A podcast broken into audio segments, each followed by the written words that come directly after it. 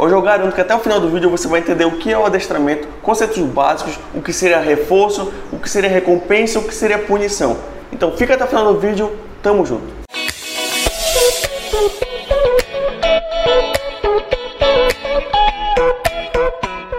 E olá, ranços e ranços siberianos desse canal, tudo bom com vocês? Meu nome é Ricardo Pantoja, sou tutor da Kira, nossa husky siberiana aqui do canal e mascote. E também sou criador do canal Meu Husky e a plataforma Meu Husky, que já ajudou milhares de pessoas a conseguir seu husky de qualidade, com responsabilidade e dando sempre um treinamento bom e positivo para você conseguir incrementar no seu cão na prática.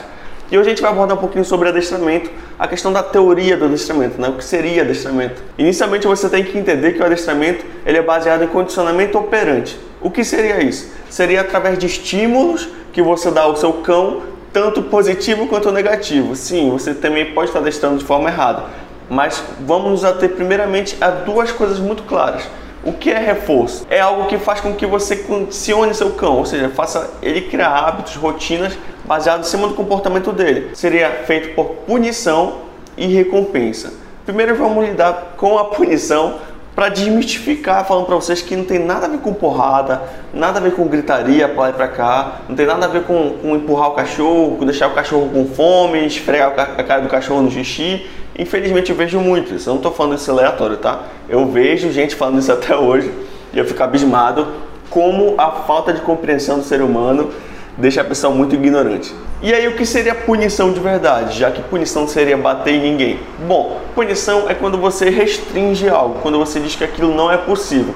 Ou seja, um exemplo na prática para o seu cão.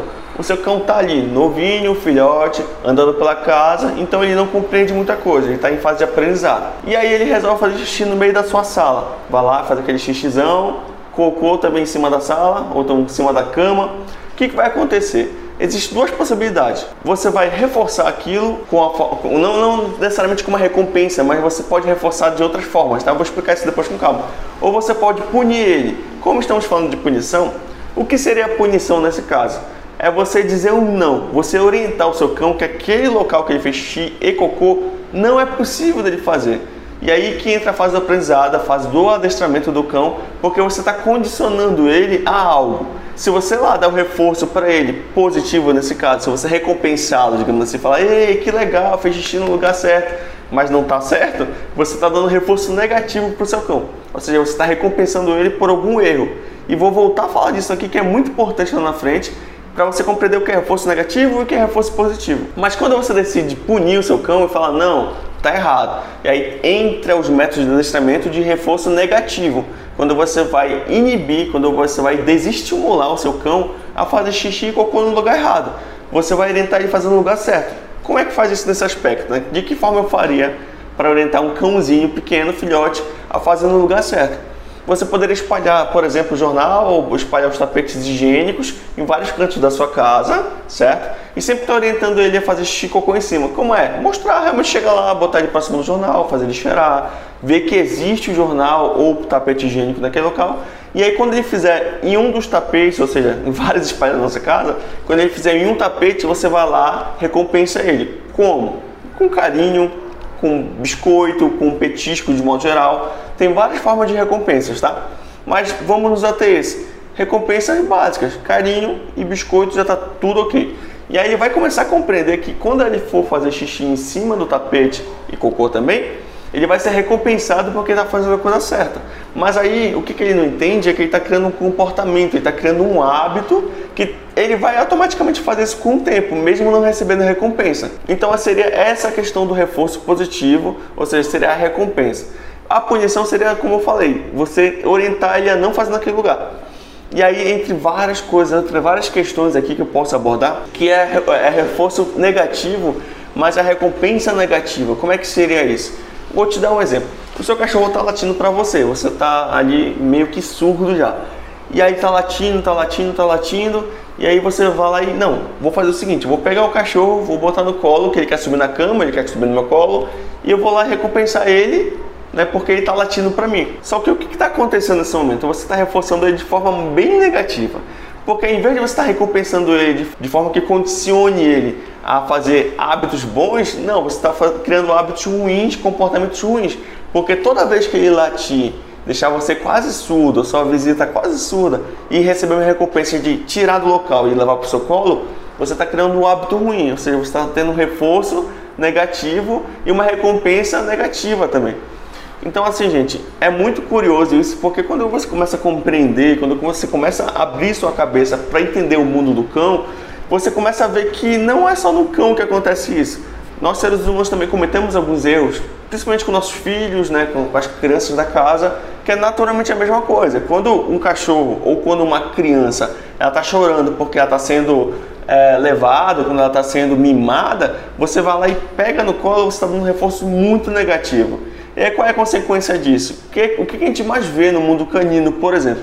É cachorro não respeitando o dono, é cachorro mordendo as visitas, é cachorro pulando na cara da outra pessoa. Vou dar um exemplo da Kira, que a Kira faz coisas até hoje.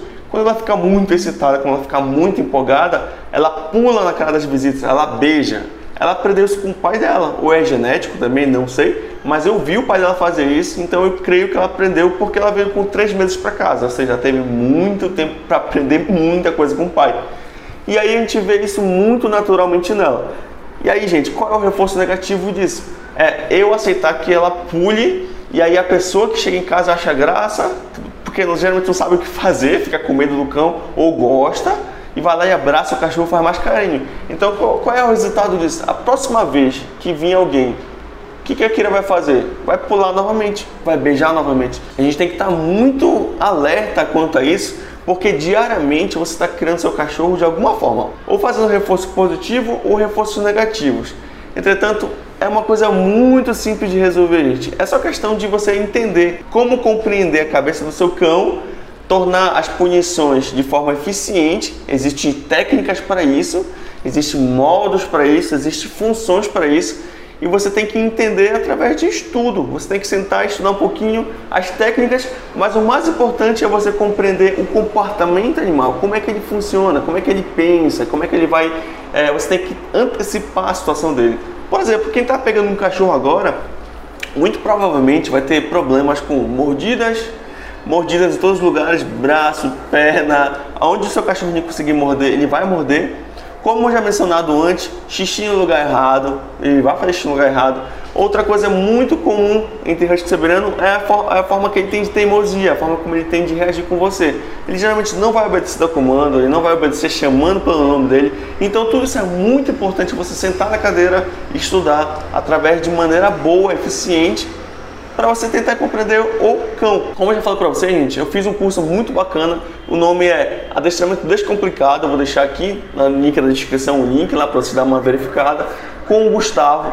O Gustavo é um cara muito bom. Ele explica de uma forma tão simples que você meio que, caraca, o que, que eu estava fazendo na minha vida que eu não entendia isso? Gente, eu estou tentando explicar da forma mais simples possível, mas no curso é muito mais simples ainda. Você vai se ver pensando, caraca, quanto tempo eu perdi? eu me sinto é, bobo porque eu trabalho com o canal faz dois anos, sabe? E eu não tinha a noção mínima de que era comportamento de cão. Apesar de eu achar, eu entender que a Kira tinha um comportamento que eu mandava, na verdade não. Ela tinha um comportamento que ela mandava. E o Husky Siberiano, ele é muito assim. Ele vai tentar te colocar no teu lugar todas as vezes, todos os santos dias. Às vezes tu pensa que não há adestramento que resolva, mas é mentira, gente. O adestramento não é só do cão, tá? O adestramento também é de você. Você tem que entender o comportamento e quando você entender o que é o certo, o que é errado e a forma como resolver, você vai ver que o mundo vai mudar para você. Você vai ter um cachorro maravilhoso. Não estou falando que o cachorro seja ruim porque ele é teimoso. A Kira sempre foi maravilhosa. O seu cão com certeza é maravilhoso.